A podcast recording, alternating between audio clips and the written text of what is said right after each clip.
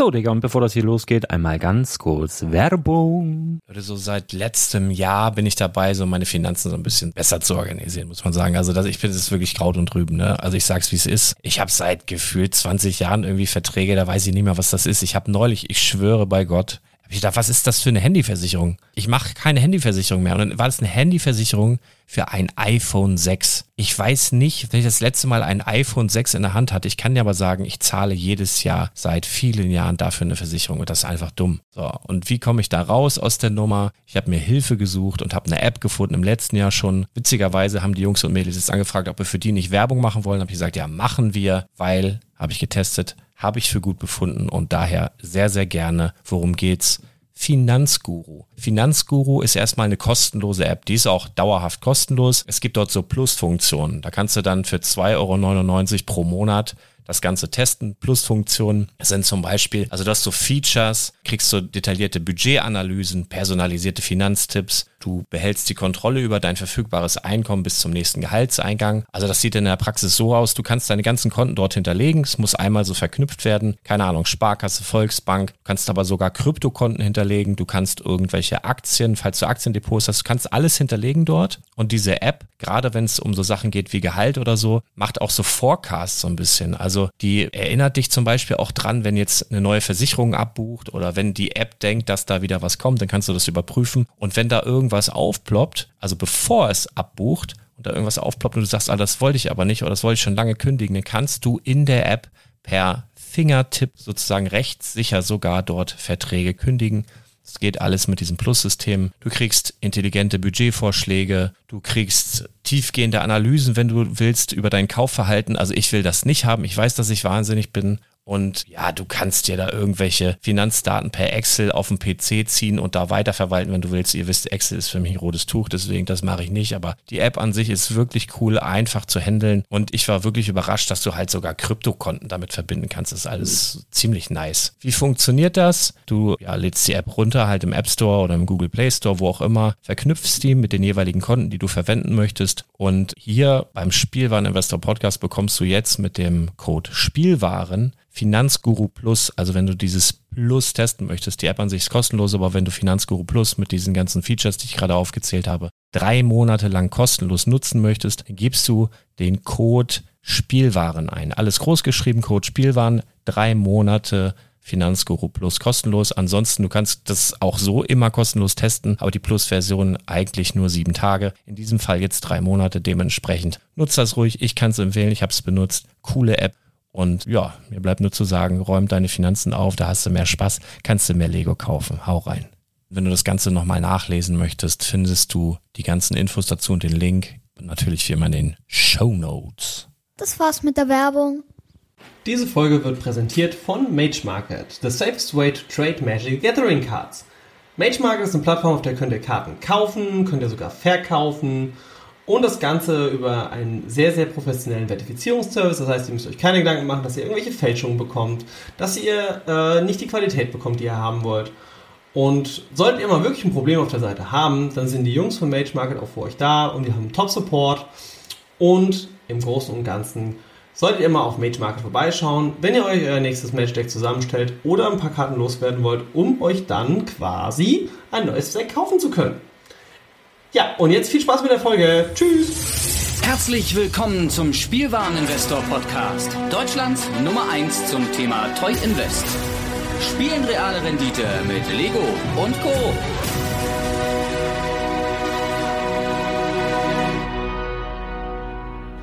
Und damit herzlich willkommen zu einer neuen Folge vom Spielwareninvestor Podcast. Mein Name ist Patrick, auch bekannt als der Full Metal Nerd. Ich grüße euch Heute haben wir mal eine besondere Folge, denn heute machen wir einen kleinen, aber feinen Pewleys Guide zum neuen Set Teros Beyond Dead. Äh, die Folge, wenn ihr die hört, müsste es Freitag vorm Event sein. Wenn ihr sie später hört, dann könnt ihr es auch gerne für zukünftige Events grob verwenden. Ich habe hier jetzt ähm, einen groben allgemeinen Guide zusammengestellt, mit dem man quasi äh, in ein Pewleys Wochenende starten kann, auch wenn man noch nicht so erfahren in Magic the Gathering ist. Also, wir fangen mal ganz von vorne an. Ähm, wenn ihr auf das Pewleys geht, und dann werdet ihr so ein kleines Pulis Pack bekommen. In diesem Pulis Pack ist ordentlich Stuff drin. Zum einen kriegt ihr sechs Booster Packs des jeweiligen Sets, in dem Fall natürlich Heroes Beyond Dead. einen Würfel und eine Promokarte mit einem Datum vom Release. Ähm, inklusive, jetzt muss ich gerade nochmal schauen, äh, das ist ein Rare, eine Mythic. Entschuldigung. Ähm, ja. Und aus diesen sechs Booster Packs plus der Promo, die dürft ihr auch verwenden, baut ihr euch euer Deck. Wie funktioniert das Ganze? Also, ihr habt ja quasi äh, 6 mal 15 Boost, äh, 6 mal 15 Karten. Das heißt, ihr seid bei äh, 90 Karten. Ist das richtig? Ich glaube schon. Ähm, und mit diesen 90 Karten müsst ihr ein mindestens 40 Karten Deck zusammenbauen. Ihr bekommt vom Turnierveranstalter Basic Lands normalerweise gestellt. Ihr dürft so viele Basic Lands verwenden, wie ihr wollt. Und alle Karten, die ihr nicht für euer Hauptdeck verwendet, wandern ins Sideboard. Äh, wie gesagt, in Imperials ist es so, dass ihr Decks aus nur 40 Karten zusammenstellen müsst. Und jetzt kam natürlich auch schon oft die Frage auf, äh, wenn ich mich mit Freunden unterhalten habe in der Vergangenheit, die noch nie Imperials gespielt haben, ja, wie baue ich das denn? Erstmal kommen wir mal kurz zu den Ländern. Ähm, Länder sollten es ungefähr 17 sein. 16 ist ein bisschen knapp, 18 ist ein bisschen viel, also 17 ist schon eine gute Kurve. Und ähm, 23 andere Karten. Von diesen 23 Karten würde ich hingehen und circa 14 Kreaturen spielen und 9 andere Spells. Das ist sozusagen ein absoluter Grund-Basic-Guide. Wenn man ein bisschen erfahrener ist, kann das natürlich auch variieren. Ähm, ich möchte aber mit dieser Folge eher auf die wirklichen äh, Neulinge, Anfänger ausgehen, die quasi noch nie wirklich Pylis gespielt haben oder auch noch ein bisschen unsicher sind. Ja, da gibt es so eine kleine Faustregel. Wie gesagt, ein paar mehr Kreaturen. Äh, ihr dürft auch gerne kreaturenlastiger spielen. Maximal drei Farben würde ich empfehlen, also eher zwei. Und ähm, ja, in Teros gibt es auch ganz, ganz, ganz tolle Farbkombinationen. Es gibt ähm, Friendly Color Farben sind in diesem Set sowie Enemy Color Farben. Das heißt, wir haben eigentlich alle zehn Farbkombinationen, auch verschiedene doppelfarbige Karten in allen zehn Farbvariationen vorhanden. Und es ist aber so, dass die äh, in diesem Set fünf Länder drin sind, die Rare Länder, die nennen sich Scrylands, die in Friendly Color sind. Was ist denn jetzt Friendly Color? Nehmt euch mal eine Magic-Karte zur Hand, wenn ihr eine habt. Und ihr seht auf der Rückseite diese fünf Punkte. Oben weiß, rechts blau, schwarz, rot, grün. Friendly Color sind die nebeneinander liegenden Farben. Das heißt, weiß-blau ist Friendly Color, blau-schwarz ist Friendly Color, rot-schwarz ist Friendly Color, rot-grün ist Friendly Color und grün-weiß ist Friendly Color. Enemy Color sind übrigens dann die entgegengesetzten Farben, also weiß-schwarz, blau-rot, schwarz-grün und äh, rot-weiß. Genau. So, was sollen wir jetzt mit dieser Information anfangen? Also, um mal das ganz, ganz einfach nochmal runterzubrechen. Wenn ihr die Booster Packs aufgemacht habt, sortiert ihr als allererstes mal nach Farben. Das heißt, die fünf Farben in Magic. Weiß, Blau, Schwarz, Rot, Grün. Dann sortiert ihr die Multicolor-Farben. Könnt ihr auch schon, wenn ihr wollt, in der Zeit schon mal ähm, sortieren nach Farbkombinationen. Äh, ja, Artefakte sind nochmal ein separater Stapel und die Länder natürlich auch. So, wie gehe ich jetzt vor?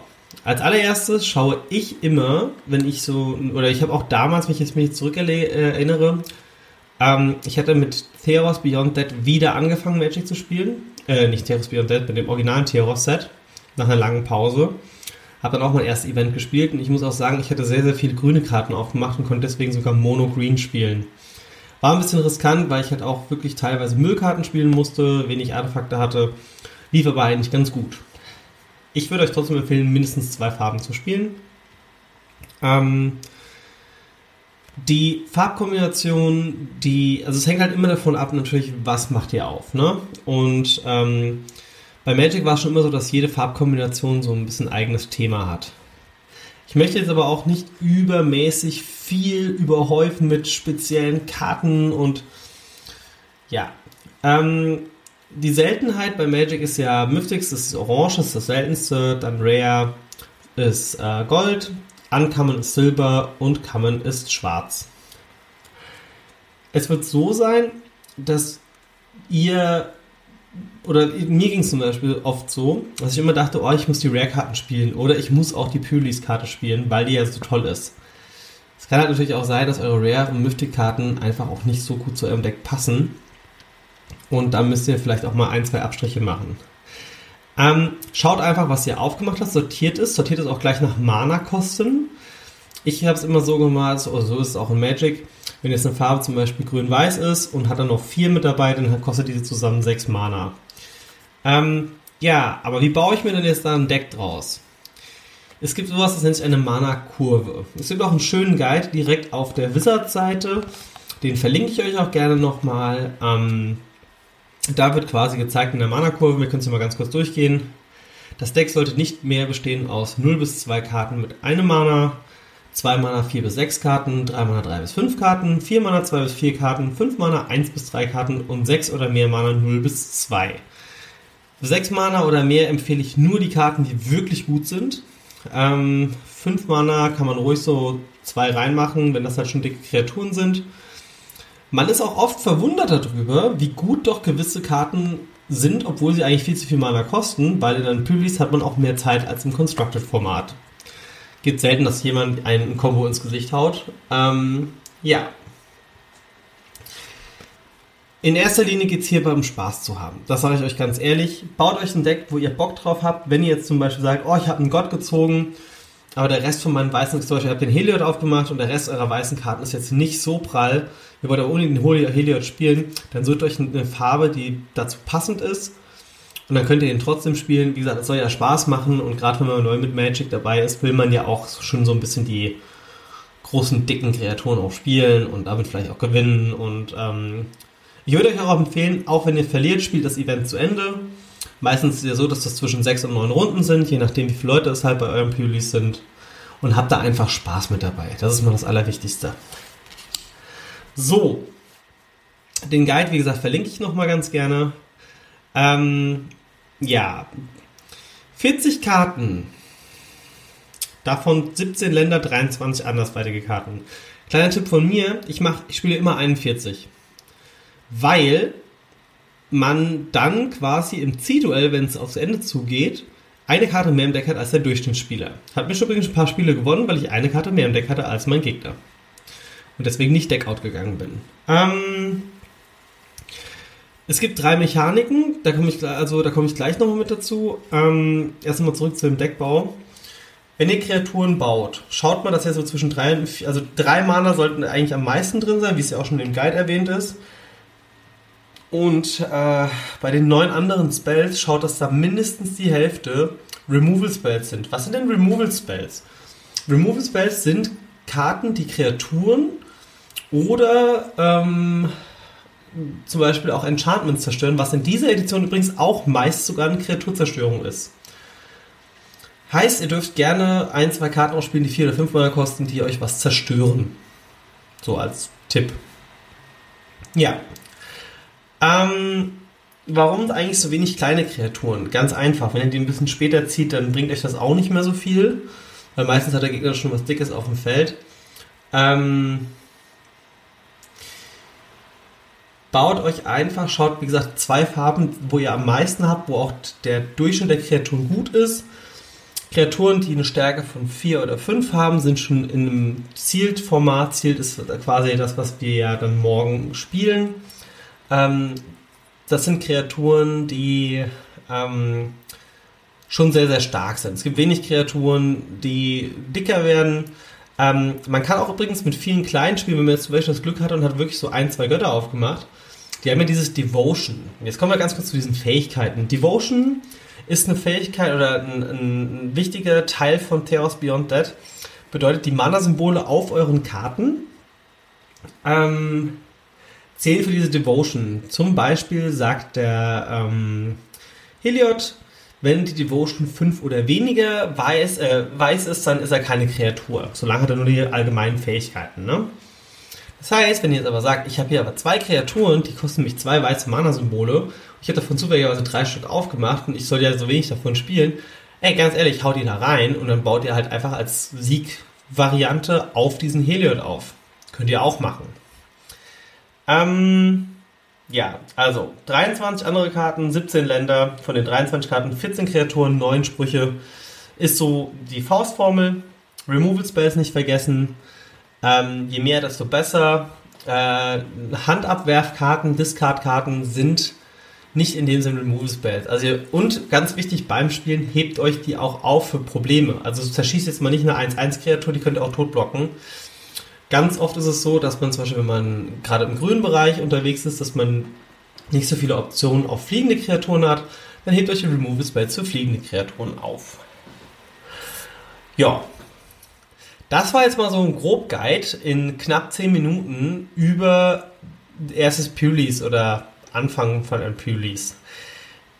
Man kann natürlich noch viel tiefer in die Materie reingehen. Und wenn man sich online quasi umschaut, es gibt noch ganz komplexe Guides. Ich habe auch einen mir angeschaut, wo ich dachte, das ist für einen Anfänger halt gar nichts, weil das ist halt viel zu kompliziert und man muss auch den kompletten Kartenpool kennen. Also, wie gesagt, macht eure Booster Packs auf, sortiert die als allererstes mal, dann sortiert ihr die nach Mana-Kosten und dann baut ihr euch euer Deck. Und ihr werdet auch schon sehr, sehr schnell merken, welche Karten halt zum Beispiel gar nichts bringen. als wenn ihr eine Karte habt, die kostet drei oder vier Mana und macht zum Beispiel einen Schaden auf eine Kreatur oder auf einen Spieler, jetzt mal übertrieben, dann äh, ist das keine gute Karte. Wenn ihr aber eine Kreatur habt, die zum Beispiel vier Mana kostet und hat 4-4 und hat sonst keine Fähigkeiten, ist das schon eine okay Karte. Die kann man schon spielen, weil sie halt einfach einen dicken Buddy hat, ne? Ähm, Im Endeffekt, habt Spaß bei dem Event, Freut euch über die tollen Karten, die ihr aufmachen werdet, weil ja auch diese wunderbaren Full Art Lands mit drin sind. Ähm, ihr habt eventuell die Möglichkeit, diese Constellar bzw. Alternativversion der Götter aufzumachen. Äh, beziehungsweise auch von verschiedenen Karten. Also ich glaube, diese Constellar sind fast bei allen Karten mit dabei. Äh, die Planeswalker kann man in diesen äh, Startshow-Versionen öffnen. Und es gibt natürlich auch wieder die Full Art Karten. Ähm, wenn ihr euren Local Store unterstützen wollt, habt ihr, kriegt ihr sogar noch was dafür, denn wenn ihr euch ein Display von Theros Beyond Dead kauft, dann bekommt ihr den Atreus. Den gibt es nur, solange der Vorrat reicht, ähm, bei dem Kauf eines Displays. Jetzt muss ich gerade mal schauen, bei wie viel Euro eigentlich der Atreus steht. Das ist ja eigentlich mal ganz interessant zu wissen. Im Vorverkauf, weil offiziell darf man den ja noch gar nicht kaufen. Aber ich wette, der ist schon gelistet. Schauen wir mal rein. Der Hund, da ist der Atreus. Ja, Atreus gibt es jetzt schon im Ausland zu kaufen für rund 15 Euro. Der ist schon gut. Ist auch für Commander-Spieler wahrscheinlich sehr interessant. Ähm, ähm, ich glaube eher, dass er noch ein bisschen runtergeht, so auf den Zehner, weil der ist schon gut, aber so krass ist er jetzt auch nicht. Ähm, hm, wenn ihr Bock habt, euch eh ein Display zu kaufen, dann könnt ihr die Chance wahrnehmen direkt am Release-Wochenende oder am Pulis sogar, weil die offiziellen Pulis-Stores dürfen schon an dem Wochenende verkaufen. Dann sichert euch noch so ein Atreus. Fragt da auch nach, wenn ihr euch ein Display kauft, sagt hey, ich habe gehört, es gibt eine Buy Box Promo, den Atreus, den Shroud Wailed, ähm, dann bekommt ihr den. Ja, die Mechaniken, es gibt noch Escape und äh, Devotion, habe ich ja vorhin auch schon mal ganz kurz erklärt. Ähm, zum Thema Escape. Escape ist eine Fähigkeit, jetzt rufe ich mir gerade nochmal selbst die Elsbeth auf. Zum Beispiel Elsbeth hat die Fähigkeit für, El, äh, für Escape 4 und zwei weiße. Ich äh, entferne vier Karten, ähm, anders als sie selbst, aus meinem Friedhof und dann darf sie von meinem Friedhof nochmal spielen. Es gibt dann noch welche, die kommen mit 1-1-Marken ins Spiel. Das ist quasi die Escape. Dann haben wir das mit dem Devotion. Wie gesagt, bei Heliod war es ja so, ähm, wenn es weniger als 5 ist, dann ist er keine Kreatur. Und ähm, Enchantment-Kreaturen gibt es ganz viele auch noch. Also die ganzen Götter sind Enchantment-Kreaturen. Ja, das sind zwar so die drei Grundthemen. Jetzt habe ich doch schon wieder länger gelabert, als ich eigentlich wollte. Ich hoffe, ich kann euch mit diesem kleinen Guide ein bisschen das Pülis-Wochenende versüßen. Jetzt aber noch den Investor-Part, ganz, ganz, ganz, ganz schnell. Ähm, wenn ihr jetzt eine Karte aufmacht und ihr kriegt zum Beispiel auf eurem Pulis ein dickes Angebot für die Karte, ihr könnt ruhig gerne auf Major Market mal schauen, was ihr dort so preislich machen könnt, ähm, wenn ihr was verkaufen wollt. Und viele Karten könnt ihr halt vor Ort, also ihr werdet halt am meisten für die meisten Karten, außer die, wo jetzt wirklich im Nachhinein sich noch entwickeln, siehe Oko, Oko war ja am Anfang auch nicht so teuer, ähm, der ist ja dann ordentlich nach oben gegangen.